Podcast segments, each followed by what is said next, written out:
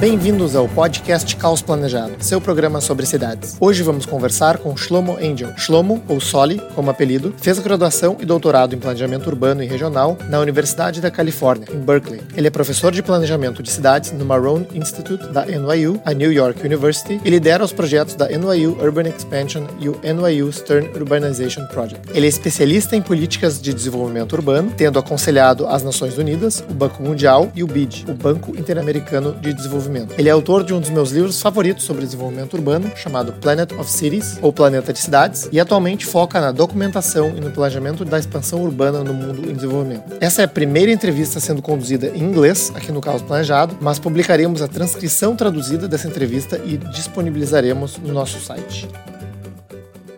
Solly, thank you very much for being here with us today and uh, welcome. Thank you. I'm very happy to be here. Uh, so, Solly, uh, you recently published a working paper called The Anatomy of Density. What is the aim of this research and why the importance of studying urban population density in urban planning? Uh, well, Anthony, as you know, uh, there's always been a great interest in density in cities. And uh, part of that interest is because density can be measured. And we know from uh, uh, experience when some something can be measured, it gets more attention than things that cannot be measured. So density and the study of density has been with us uh, since the early 1950s, uh, where uh, when Colin Clark published his famous uh, paper on urban population densities, when he showed that density declines exponentially with distance from the city center. And since then, uh, there have been numerous papers confirming this uh, result. Uh, he also said, uh, presented some data that over time, that curve becomes flatter as densities in the periphery go up and density in the center go down. And uh, uh, this has also been with us for a long time. what we haven't studied for a very long time until I started about 10, 15 years ago to do it is to show what happens to densities in cities over time. And uh, the reason for the interest in that is that it appears that density are declining in cities on average over time. And that is a concern uh, for a number of reasons. First, because uh, lower densities imply that more land is converted to urban use, uh, uh more rural land, more good agricultural land, more forest land is being um, converted to urban use, and uh, kind of conser- conservationists would like to see less of it. It when densities are lower, it means that infrastructure lines are longer.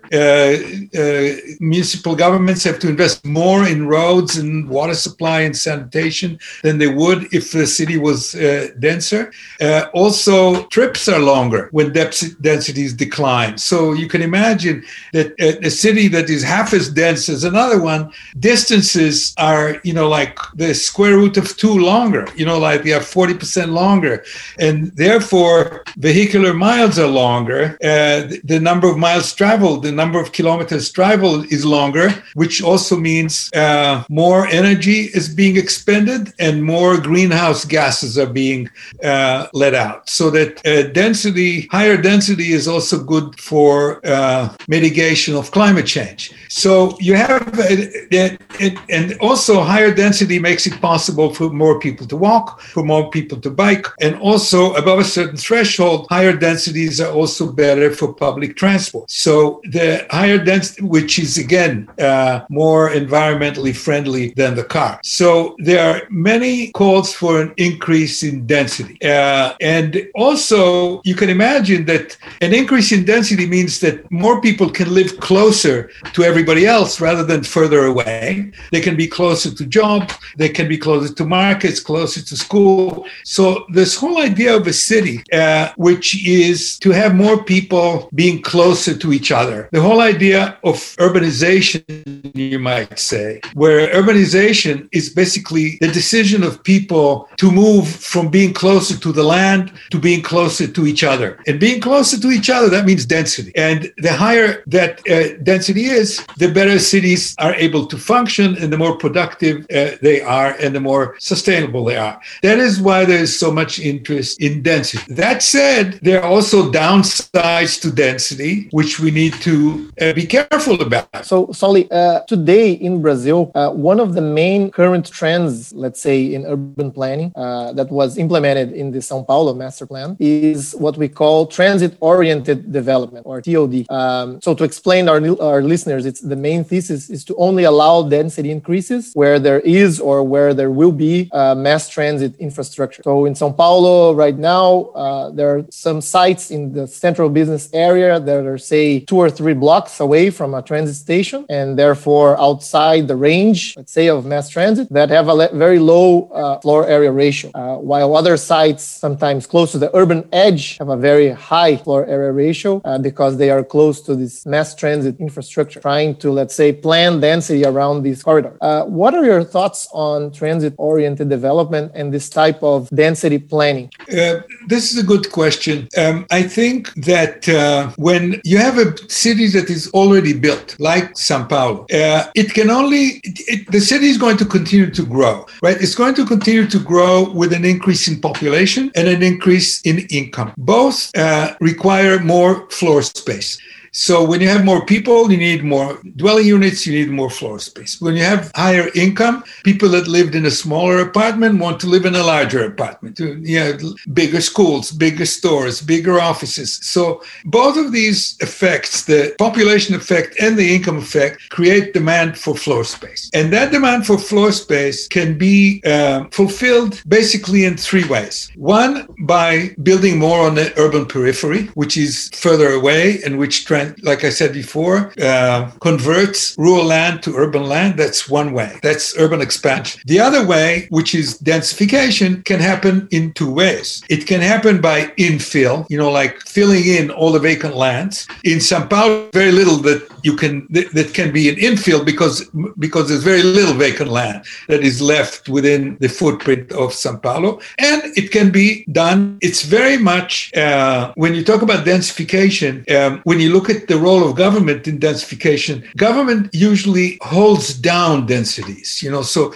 government is usually against densification. Namely, the zoning rules say you cannot build more than this, right? So we are restricting densification. So in a way, if you want to densify, you have to remove the restrictions. I mean, you cannot ask a developer to build a 20-story building where there's no demand for that kind of building. So developers are going to respond to demand. The government only needs to remove the restraints on development. And then what you're saying is transit oriented density is kind of like selective removal of the of the regulations to allow for more construction. It may be improving the infrastructure in these areas which have uh, transit oriented development. I think this is a very good idea, but I don't think that this is uh, something that is that should be the only way to densify. I think you should densify in all ways. You should densify areas away from public transit area next to public transit. You should basically allow the demand to dictate how dense places need to be. That is my overall response to that. I don't think, you know, urban planners tend to think that they can actually, you know, draw something and then somebody goes and makes it. It's not like that. All we do is we do what the public sector does. The public sector does only very few things. It manages property rights. It manages the, the banking sector with the mortgages and construction loans.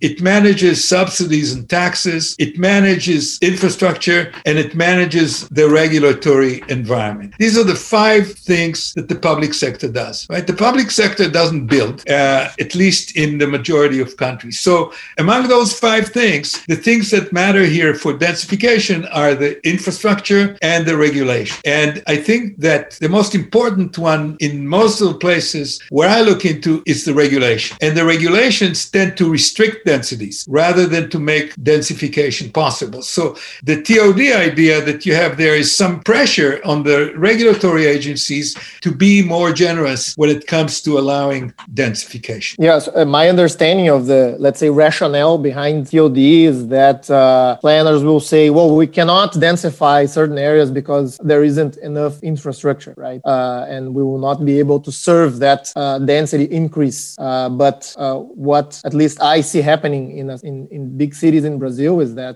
you get informal settlements somewhere else that are even more difficult to serve with, with infrastructure. Would do you do you think that's a, a correct assessment of, of, again? Uh, again, uh, what I'm saying, Anthony, is the density is a market outcome. It's not a planning outcome. The planning outcome on density is the ceiling. Uh, if, but you cannot have. It's very difficult to have a, a kind of a minimum density uh, to say to a developer, you can build here, but only if you build more than X. Uh, it's generally developers will only build what they think they can sell. And mm-hmm. What you're saying is, which is very true, and that is the densities in a lot of the favelas are very high. And uh, we, we don't have to talk about densification there, but uh, the what we can do is talk about more construction. So in some place, some of the favelas, you know, like uh, five, six stories uh, buildings, uh, and some of them are only one or two story buildings. So I mean, we can definitely densify there. The question there is, and that is a very important challenge, is to bring in the services. Mm-hmm. And I think that that is that in a way, the transit oriented development idea is puts the cart before the horse. The, we already have high density development. We need to bring in the transit instead of saying we have the transit here, let's have transit oriented development there. So I think it's much more critical to bring good services to high density residential areas like favelas than to say we only allow high density where there happen to be transit stations. Perfect. Uh, excellent, excellent explanation. Thank you. Um, so, uh, Solly, uh, going back to your to your paper, uh, the anatomy of density, uh, you talk about uh, in this paper of different uh, density categories and let's say f- factors or or elements that can allow the increase of density. As you mentioned, building higher buildings, right, to to use more of urban land. Um, but one of these the variables you talk about is plot coverage, and here in Brazil, there is a lot of criticism in increasing plot coverage in regards to protecting urban drainage systems. So Brazilian cities are frequently victims of urban flooding disasters, and the increase in plot coverage is usually, uh, if not always, mentioned as one of the main culprits of um, of these uh, drainage problems. Um, however, as we know, uh, in many informal settlements, these rules are not frequently obeyed. Um, so uh, my question is, uh, how much is uh, plot coverage control either a, a, viable policy for urban drainage or even an effective policy on urban drainage? And what are the let's say um, uh, what are the concerns around uh, increasing or decreasing this this metric? This is a very interesting question because uh, the the idea of low plot coverage just to explain to people who are not familiar with that is that um, when we have land that is still soil and vegetation uh, when it rains it can absorb a lot of water and when it's paved with concrete or when there's a roof there then it can't absorb anything, and all the water that comes down has to be taken somewhere. So, therefore, in a way, that these uh, uh, green areas, you might say, provide storage, temporary storage uh, for rainwater and that is the reason that uh, that when there is heavy rain, uh, places that have a lot of green areas don't flood, and places that don't have any green areas flood or have to get rid of a lot of water. So that's the general picture. Now, in in terms of costs and benefits, which these people don't really care about, and that is they only care about oh we need more drainage, right? So leave half the area green. That would be wonderful, right? So, but the cost of leaving half the area green, that never comes into play because they're not economists. They are ecologists or environmentalists or what have you, and they don't particularly care about what it means. And to me, I think that when you think about uh, the amount of storage that a green area provides during a rainstorm, it's really minimal. It's not. It's not something that would be worth not being able to house, uh, you know, a population because we insist on keeping those area green uh, to prevent uh, flooding. So I think that when you're talking about increased plot coverage, and and the, the fact that I mean the proof is exactly in the informal settlements in the favelas where there is no uh, uh green. There are not very large green areas, and they house a lot of people. So they provide a lot of housing, a lot of affordable housing housing at the cost of, you know, being flooded or, and, you know, which is relatively low cost compared to the benefit that they generate with their housing. So what I'm saying to you is here, I agree that lower plot coverage make it easier for drainage, but I do not agree that that is a killer argument that would be say, ah, yeah, drainage, okay, we lift our hands, we leave it like that. That there has to be some cost benefit analysis that says, okay, we can house twice the number of people in this neighborhood on the open space, and then it would be more subject to flooding, or we have to take care of the drainage. Is it worth it? So, what I'm saying is there's a calculus there that needs to be taken into account rather than just saying, oh, that's terrible because it's bad for drainage.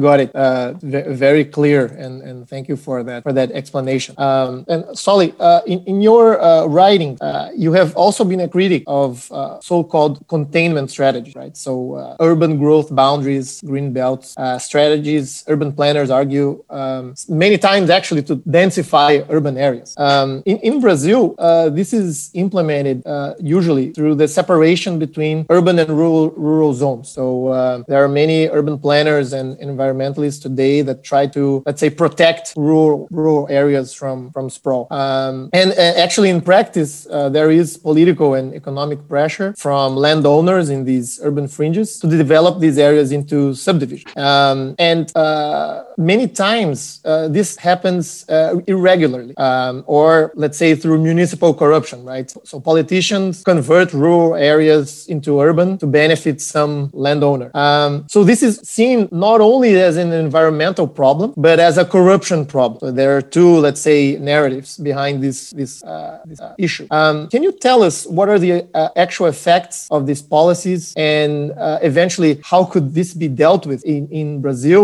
Maybe bringing some benchmarks from from other cities around the world. Yes, uh, Anthony, you are right. I've been a critic of containment policies and of urban growth boundaries and of zoning regulations that separate the urban from the rural, or that uh, mandate uh, restrictions on the number of building permits that would be issued. You know, the different tools that restrict uh, urban expansion. And uh, the reason I've been against containment uh, is that the people who do who are in favor of containment are not sufficiently aware of the operation of real estate markets. The people who preach containment, I'm repeating myself, are not sufficiently aware of the operation of real estate markets. So they're saying, okay, let's contain. And then what happens to the need for more floor space? So, like I said, the need for more floor space comes from population pressure or from income pressure.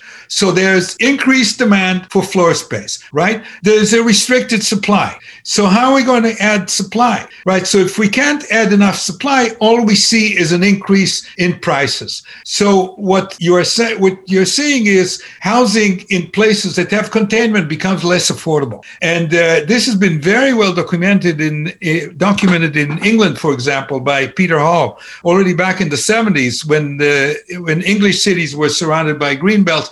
It was very clear that it was having a very strong effect on housing affordability because it, because you're restricting the land supply and you're not uh, creating uh, enough room. Okay, so uh, my critique has been okay. If you want to do containment, I'm not against containment. If you can show me that you can make room through densification, and that anatomy of density story that we were talking about before is about telling you what you need to do to make room. So a lot of people are doing containment and then going and thinking about something else, but they're not telling us, okay, how are we going to deal with the demand? What, what kind of room are we going to make? Are we going to relax the regulations that allow for high, long, more plot coverage? Taller buildings, smaller units, uh, uh, better rental arrangements that uh, that don't leave a lot of apartments empty, uh, changing a lot of non-residential to residential use. Uh, you know, you have to show me that you have enough room that you're creating for the demand for me to say it's okay to have containment. But usually you can't. So what it means is that you need expansion. In fact, we just completed a study which is going to be published soon called Densify and Expand, where we tried to measure what share of the population that was added to cities between 1990 and 2014 were added was added to their 1990 footprints and what share was accommodated in expansion areas. In the world at large, a quarter of the population was accommodated within 1990 footprints and three quarters of the population was accommodated in expansion areas. It's not possible. And even the places that densified the most could not get more than half of the population accommodated in their existing footprints. So it's not possible. So this idea, this kind, and again, it's another kind of planning ideal. Let's stop the growth of cities. Right, fine. It just doesn't work. So because it doesn't work, what you see is exactly what you're mentioning. You're seeing people breaking the rules, uh, either developers with connections in the municipalities or informal developers who don't care about the rules.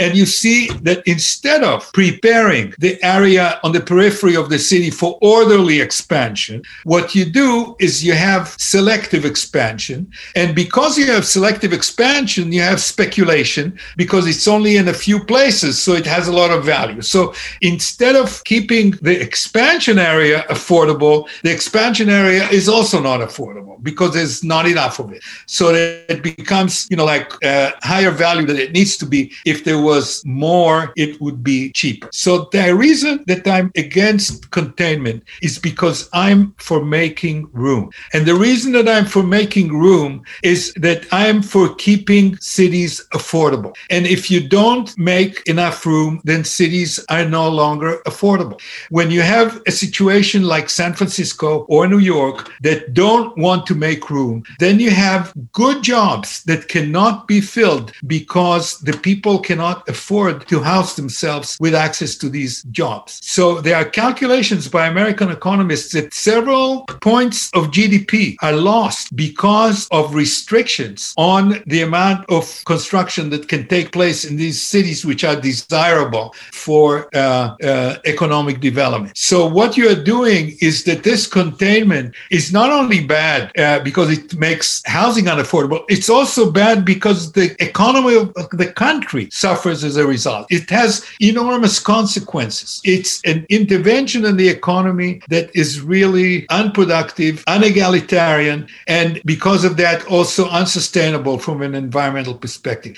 For these three reasons, I'm against containment. I'm for making room. So you want to make room by densification? Fine. You want to make room by expansion? Fine. But you got to make enough room. So if you can't make it uh, inside, you have to make it outside. And if you can show me that you can make it inside, then fine. Then you can limit the amount of expansion outside. But otherwise, just saying let's contain urban expansion, then forget about it, is a very is an unacceptable policy. Right, right. Uh, is it is it uh, uh, too strong of a claim then to say that maybe sprawl is overrated usually as a negative consequence of urban expansion, or or what, yes, what do you think about the whole discussion? Yeah, look, I've worked for you know a decade and a half to change the terminology in this field, and I think I've been successful. I mean, name, namely, there's more people talking about urban expansion than people that are talking about sprawl. No, before it was only sprawl. Sprawl, we don't want sprawl. Yeah, sprawl. It sounds like terribly negative. You know, like people you sprawl on the bed. You know, you, you sprawl. sprawl is like not a very good thing, right?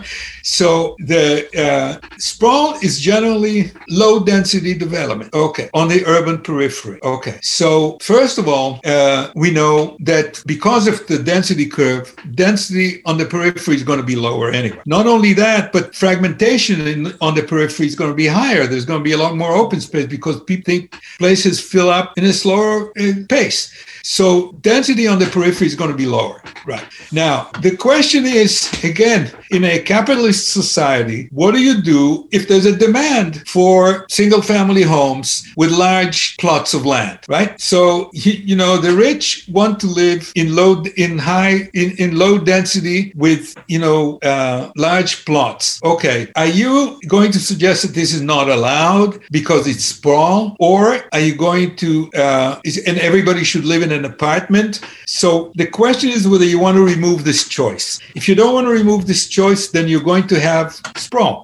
Okay, so the only reason I think to complain about sprawl is to say, and that is in a capitalist perspective, right? Is to say that the reason that we're against sprawl is because sprawl imposes additional costs on all of us, namely that it has externalities, namely that if you're building out there, that's fine, yeah, but we have to finance the roads. We, you're creating more greenhouse gases. Uh, you're taking over agricultural land and so on. All right. So what you are saying to me is that you have to internalize these costs. Namely, if you're traveling the longer distances by car, we're going to tax you. We're going to have a gas tax, or we're going to have a carbon tax, so that if you are using the car for longer distances, you have to pay more, or you have to pay for the infrastructure, for the increase in infrastructure. We're going to tax you more.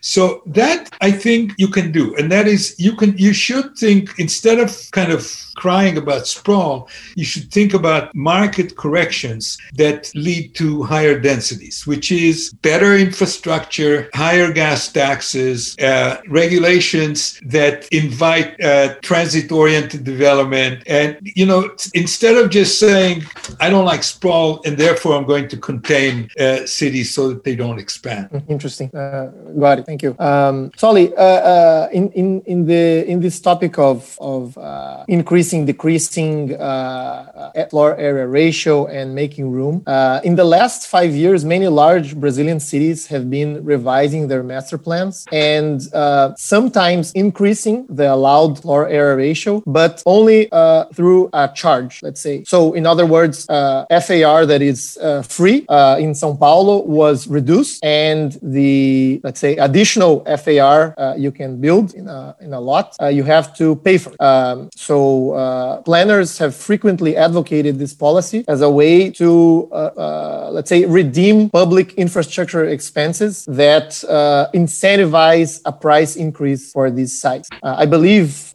some cities in India or maybe Mumbai implement similar similar policy. Uh, so, what are your thoughts on this, and and uh, is and how how uh, to what extent does it affect housing affordability? This is also an interesting question. I mean, first of all, my immediate reaction is I support the planners who want to increase the FAR. Right, that's already good. So the idea that instead of saying that you can't increase the FAR, the idea that you say, yeah, I can increase the FAR is wonderful, and I'm all in favor of it. Now, in terms of paying for it, uh, this is um, this is interesting because um, the, my experience, and I'll tell it, I'll tell the story in a minute because it's a very good experience is government is not very good at pricing. You know, so it, it so when you say I'm going to charge for it, uh, okay, you're going to charge for it. How much are you going to charge for it? I don't know. I'm going to charge X. Why are you going to charge X? I don't know. So it's not. They don't really know how to do the calculation to know how much to charge for it. So in a way, you can think of it as property tax. So the property tax is automatic. Namely, if I build three stories, I pay $300 per property tax. I build four stories, I pay 400 property tax. Five stories, 500. So I pay property tax so that every so that floor space is taxed. And you build more floor space, you're taxed more. So that I think that we know how to do. That we know how to do. So when you're saying I'm going to uh, I'm going to make you pay more for uh, uh, build more, pay, build pay more, more build more. Yeah. I think I think that most developers would agree to pay. Why? Because they paid for the land based on three stories. Now you're saying I can build five stories. The value of the land increases. The value of the land increases, so it makes sense to ask for payment for the value of the land. So for me, when I think about it out loud, for me, if you had a real property tax system, it would cover for that, right? It would just say you're building more, it's worth more. I, I tax you more property tax. You know, so uh, the property tax for me is a little bit more, is a little bit better tool, kind of better understood by everybody. You have more, it's worth more, you're going to be taxed more. Yeah, yeah. And so I'm all in favor of that. Uh, I, I want to tell you an interesting story about uh, about uh, Israel.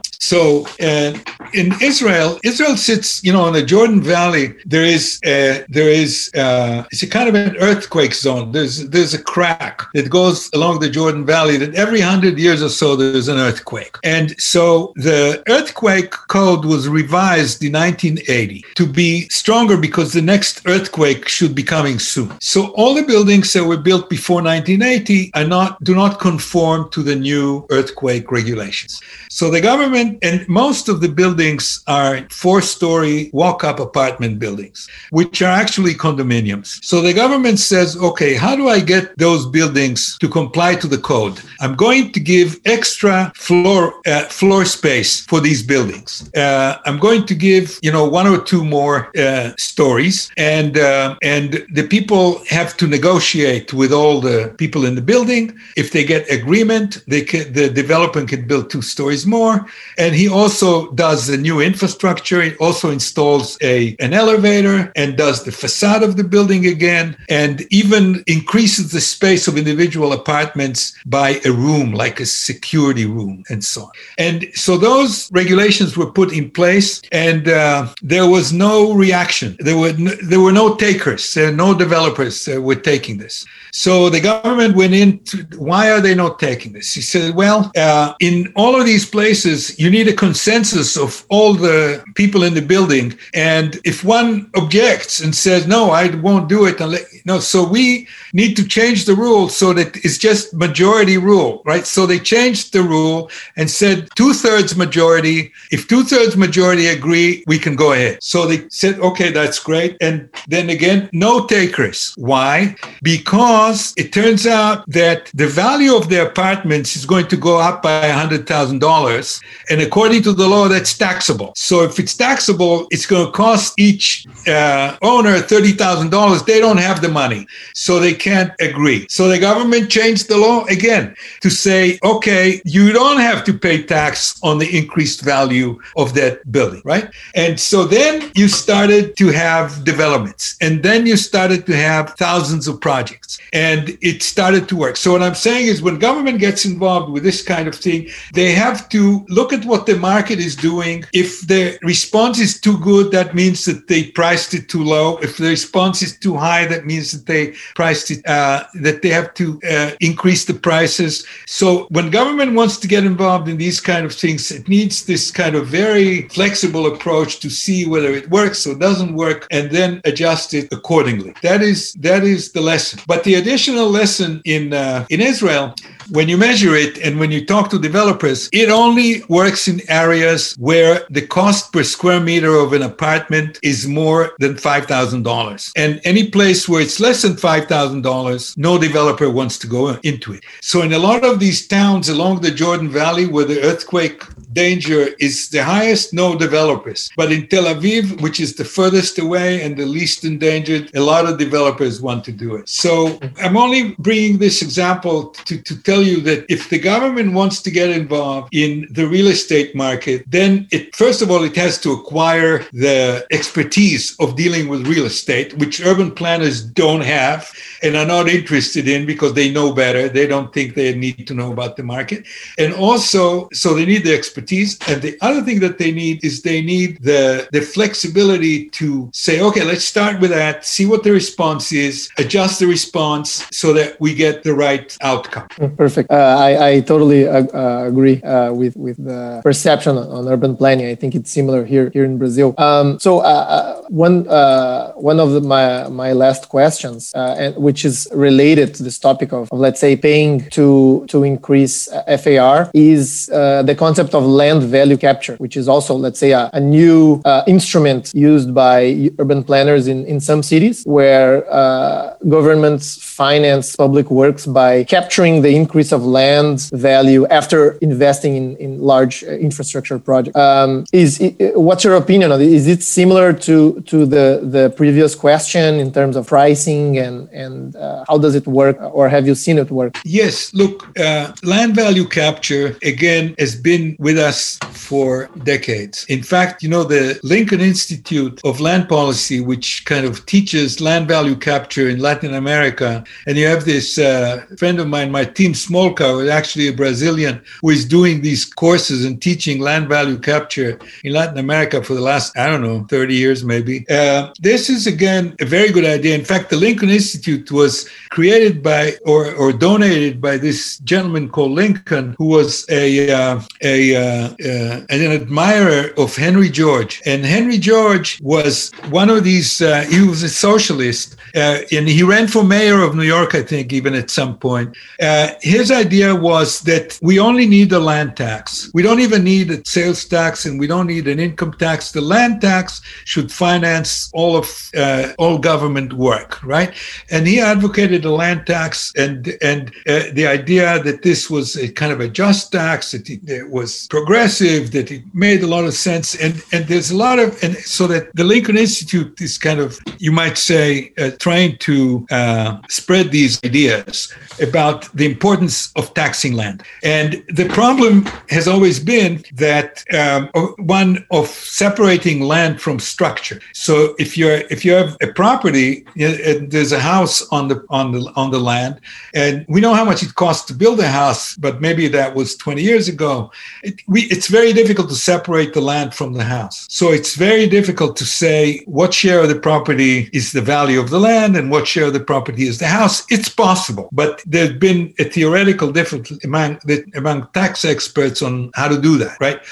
So, in general, again, uh, land needs to be taxed in order to provide the services for that land. And the best kind of tax is the tax on the value of the land. And when you bring in new infrastructure, the value of that land increases. And therefore, whatever it is that you were going to tax should increase too. The problem with the property tax, and the reason for this Proposition 13 in California, for example, that, as you know, uh, put a cap on the property tax. And that was devastating in terms of being able to finance infrastructure or schools or public services in California.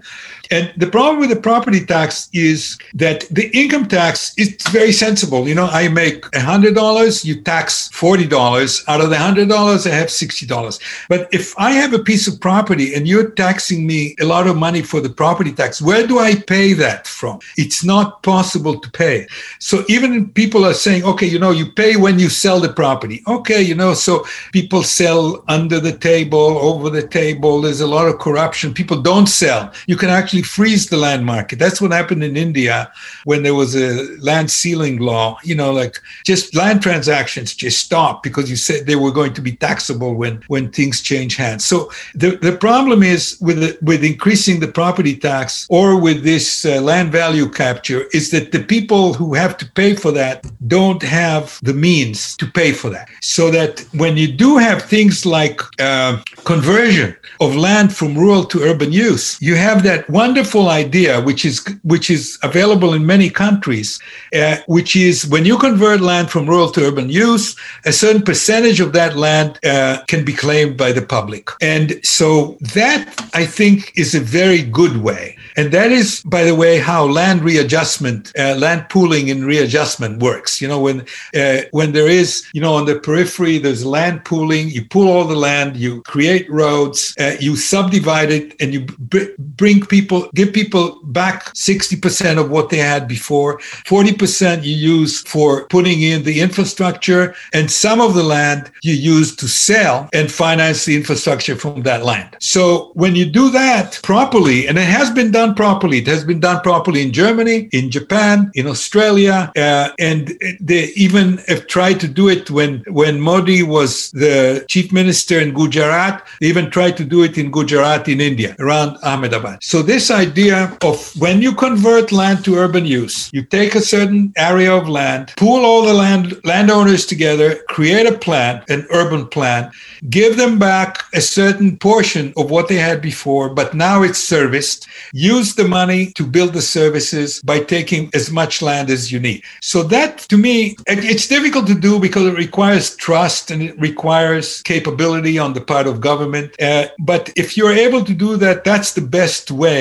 to capture, to do value capture. The only other way is the property tax. The, and that is higher land values command higher taxes. And then you have to have a real assessment of the property tax, which is again subject to a lot of political pressure, you know, not to put it at market value, to put it at a lot lower than market value. So, but if you can pre- put the pressure on politicians to readjust the property tax so it's more like market value, and you resist uh, the the pressure to say, well, I don't have anywhere to pay it from, uh, then the property tax is still a very good tool for. Uh, land value capture. Oh, uh, amazing! I, I loved the the comparison between uh, land value capture and, and land readjustment. Uh, thank you for that, um, Solly. Uh, I think we covered most of the topics I had here uh, for the interview. Uh, my last question before we move on to our let's say guests here listening is to ask you about um, references. So, what are what do you think are the main concepts that are missing in current housing policies, land use planning discussions? Um, what benchmarks could uh, Brazilian uh, urban planner, planners uh, look for in, in other cities around the world? Because I think there is a there is some sort of bias here uh, to look at European cities, which are very different from from Latin American cities. Um, and what recommendations would you give to uh, aspiring professionals in in urban policy? Uh, a couple of things.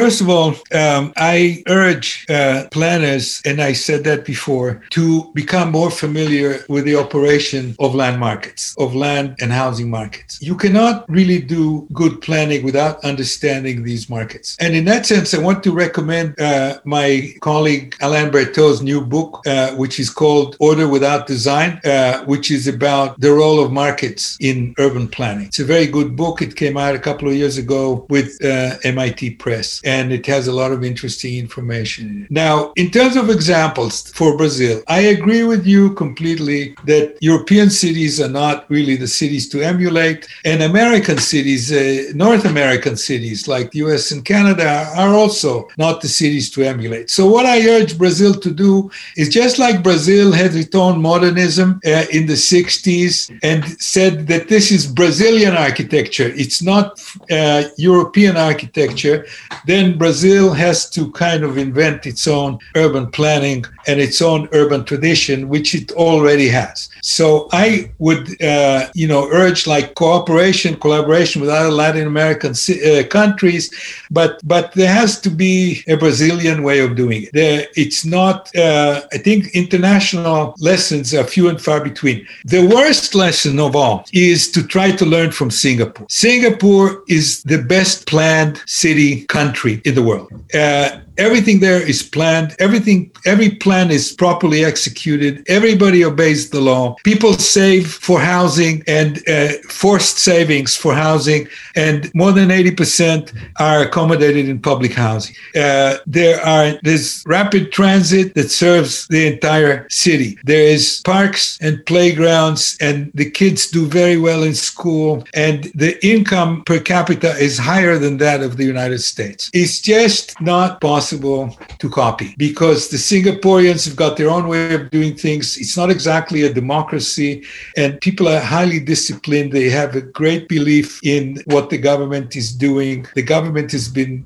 uh, very good to them. So don't use Singapore as an example of how to do things in Brazil. That's an important lesson. And so, and and uh, I so I really don't uh, see a lot of places uh, where there are lessons to be learned. Uh, just from uh, just as an anecdote, the champion of densification in Latin America, the city that has densified the most is Bogota. And so you'd say to yourself, oh, then should I be learning from Bogota? The answer again is no. The reason that Bogota has densified more than other cities in Latin America is because of the Civil War. The Civil War has made it impossible for Bogota to suburbanize because suburban drivers were being kidnapped and asked for ransom. And so nobody wanted to live in the suburbs and everybody moved into the city. And so the city increased its density and infilled a lot of its vacant land and is now much denser than it used to be before. But it's not because of planning policy, it's because of war and strife on the urban periphery. And now that the war has been kind of resolved, you can expect suburbanization and a decline in density in Bogota as well. So, unfortunately, uh, I don't have uh, many kind of benchmarks or nice examples for you to follow. It's more like this city is doing this correctly, this other city is doing that correctly, and you have to kind of learn about all of them and try to distill what you need to do from uh, a multiplicity of cities. Uh, Solly, thank you very much. That was very enlightening, and I'm sure uh, uh, we will use these references. Order Without Design is a book we talk about a lot in our website website, and we're even I even uh, um, uh, made an effort to try to translate it to Portuguese, but it's it's been difficult. really, yeah. Um, but uh, okay, uh, let's try to. Uh, if you have time, we'll move on to a, a few questions from our listeners. So just to inform everyone, this sure. was a special interview that we allowed our supporters of Caos Planejado to participate. So I'll, I'll, I'll read a few of them. So Evandro is asking, what what's your uh, opinion and experience on uh, cross subsidies in uh, development. So uh, reserving part of a lot for uh, to subsidize affordable housing, for example. Uh, I, I, believe inclusionary zoning would would fit into this type of policy. To tell you the truth, this is the guiding policy in New York City today as we speak. Mayor De Blasio is a very great champion of this mandatory inclusionary housing housing, where he is uh, negotiating deals with developers who build luxury housing to leave certain percentages of houses affordable, where affordable is uh, kind of affordable to people who make sometimes more than $100,000 a year, but they call it affordable compared to the value of the houses in the development. I This idea of cross subsidies has been with us for a very long time. Uh, I'm not a supporter of it. Uh, I'm not a supporter of it uh, because I don't think that uh, luxury housing and affordable housing mix very well together. You know, so if you are, uh, I would be, I, w- I would be a lot uh, happier if the developers contributed either land or money to projects that could then be, you know, built at a, at a subsidy rather than mixing the two together. I don't see the value of mixing uh, uh, low income and high income uh, families together in, in one project. Got it. So, uh, Andre uh, uh, sa- says that in the past decades, urban planning received many contributions from economists, statisticians, data scientists. do you think architects and urban planners are being left behind in the sense that they're no longer able to comprehend our city's problems? that's that's a very good question. I think that that uh, when you look at the history of urban planning, uh, the early history had a lot more involvement of architects and physical planners. And as time went by, uh, their role was diminished. And in my way of thinking, that is a good thing uh, because I think that architects, because, and I was educated in architecture as well, because of their concern with urban form, uh, have to be able to let go uh, when it comes to cities. I mean, the difference between architecture and planning is when architects make a plan, that plan is a contract with the person who's going to build according to that plan. The person has to build with that plan in mind. So, in a way, it's a maximalist intervention in terms of planning. I plan everything down to the last stair, down to the last handle, down to the last brick. Urban planning is exactly the opposite. It's what is the minimum amount of restrictions or, or regulations or patterns that I have to put in for many people to be able to build according to these patterns and regulations.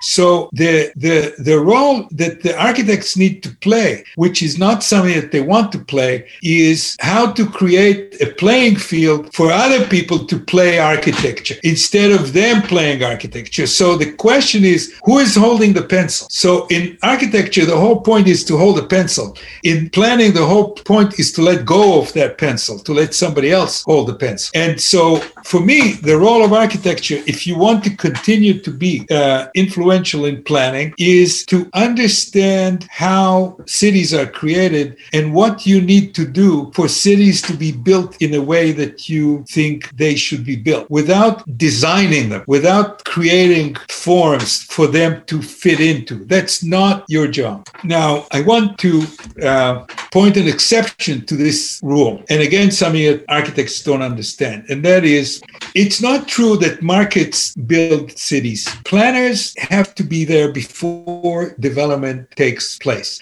Planners have to be there to create the arterial grid that the city is going to develop into. And they have failed in that role. So that to the extent that planners do have a physical planning role, which is to prepare lands for occupation by the market, they have failed this role. So what I'm trying to kind of revitalize classical urban planning, namely plan the infrastructure ahead of development, ahead of development, and enough of it, not so that the city doesn't grow faster than what you are able to plan. And in that role, the one role that we were supposed to do, the one thing that we were supposed to do properly, which is lay out the city in advance of development, we've failed to do. And so that we need to re educate ourselves uh, as to what this urban planning is. You know, because great plans, think of the Barcelona plan, think of the Washington plan, think of uh, the New York 1811 plan. I mean, there are plans where that where we were able to lay out the city in advance of development, but that for some reason is not interesting enough for planners and architects, or is too big for them. I don't know, but I really urge them to kind of remember what the idea was at the beginning and uh, harness themselves into trying to do that in the future. Excellent. Uh, Solly, are we good on time for a few more minutes? Just yes, of course. Okay. Uh, so so uh, Mario uh, asks uh, about uh, intervention in informal settlements. So um, you you said that inter- these interventions usually go in the in the inverse way, like trying to put infrastructure after housing is already uh, consolidated. Uh, so what do you think is the most reasonable way to provide infrastructure and services to these informal urban areas? before answering this question, I want to point out again an exception, and that is if you look at Lima, Peru. I spent a month in one of the barriadas in Lima, and it was laid out before it was occupied. And the way it was done was this was organized by radical priests, and the uh, the invasion it was an invasion, right? So it was organized by radical priests, and they got engineering students from St. Marcos University in Lima to go out and lay out the invasion site and leave room for 10 meter roads and then blocks with plots that were 10 meters by 20 meters uh, along the entire invasion area. So if you go to this uh, place, if you look at the periphery of Lima and this place I stayed, which was called Comas, you'd see that this is completely laid out before it was invaded. It was a squatter settlement. And as a result, uh, this has really transformed into a very desirable neighborhood in Lima. And houses there on these 200 meter plots are, uh, last time I looked, there were $180,000. Uh, so even invasions are sometimes organized and laid out before uh, before they are settled. So, having said that, I also tend to agree with you that uh, squatter settlements uh, are often not laid out properly, and that makes it very difficult to bring in roads and to bring in services. And still, we have good experience when where you know in a lot of places all over the world uh, we've been able to bring in the roads and the services. Uh, to me, an interesting question which has never been settled is the land ownership in these places. Because I think that if the community owned the land and looked at it as a real estate transaction, it would be very easy to go back to what we were talking about before and then do land value capture improve the services in exchange for people who can build more or people that can open shops or people that can use the land more efficiently. So right now, I think because it's kind of divide and rule, these places are kept divided. But if they were owned by the community and if they planned by the community and the community says we need to I- improve the services and the way to improve the services is by land value capture. The way we get land value capture is we get people to build more here. We get people that can build stores, build more housing, build, you know, densify and finance the improvements from the densification uh, and the uh, proper planning of these areas. For me, this is the secret, and I'm surprised that people have not been doing it yet. You know, they keep looking at these areas as as socially deficient somehow instead of looking at them as adults and saying you can take care of that. We can give you the support you need, the technical support you need, but you own the place, and you can use that to increase the value and to make it more productive so that you can reap the benefits of the fact that you have very good land in a very accessible place in the city. Yeah, that's that's a, an excellent perspective. Um, so in in Brazil, uh, just a quick comment. In Brazil, uh, I think we we we are very much behind uh, land formalization uh, project, and even when they happen, um, the the land titles are usually not uh, full for the for the land property owners, and they come with a lot of restrictions on what uh, property owners that were formalized can or cannot do in market transactions. Yeah, I would again, Anthony. What I would recommend is other models. You know, rather than kind of individual land titles and so on, kind of more like cooperative models where there's kind of common ownership of the structures and the and the mm. and the public areas and so on, and, mm-hmm. and make these cooperatives powerful, and then give people shares in the cooperatives for their mm. plots, right? But but use you know empower these people as a group, organize them, and empower them as a group somehow to act together to improve the community as a whole, not to just uh, worry about their own land title. Mm, got it. I think uh, Alain Bertaud writes about the kampong, uh, uh, maybe similar yeah. similar to, to what you're saying. Um, okay, so, so there's a, one last question by uh, Gustavo. Um, he's asking about uh, is there a way to his his concern is on height limits on on buildings as a resident of Rio de Janeiro. So he his perception is that Copacabana is a good example of uh, walkability, accessibility, um, but uh, the neighborhood uh, cast a shadow on the beach, and uh, he reports that there is not a lot of uh, uh, natural uh, ventilation in the buildings, and uh, this, let's say, uh, decreases his quality of life. That, that's my my my perception here. Um, and I, I, think his question is regarding would would would you advocate for for uh, a restriction in, in to, to provide those those amenities? You know, uh, I'm reluctant to answer this question because you know this is really uh, a problem of the rich, uh, not of the poor. You know, if you were offered an apartment overlooking the beach in the Copacabana instead of the little apartment that you have somewhere in Rocinha, you just move there and you don't ask yourself too many questions about whether there's a shadow on the beach or not. So I think that uh, I think that I I would not like to restrict uh, buildings because they put shadows on other areas. I don't have any problem with shadows. The, the, the, you, there are places where you can build as high as you need to do, to build. There's no reason to restrict it, and it is in a good location, and a lot of people want to live there. And I don't think that uh, that that is kind of a great infringement on your quality of life.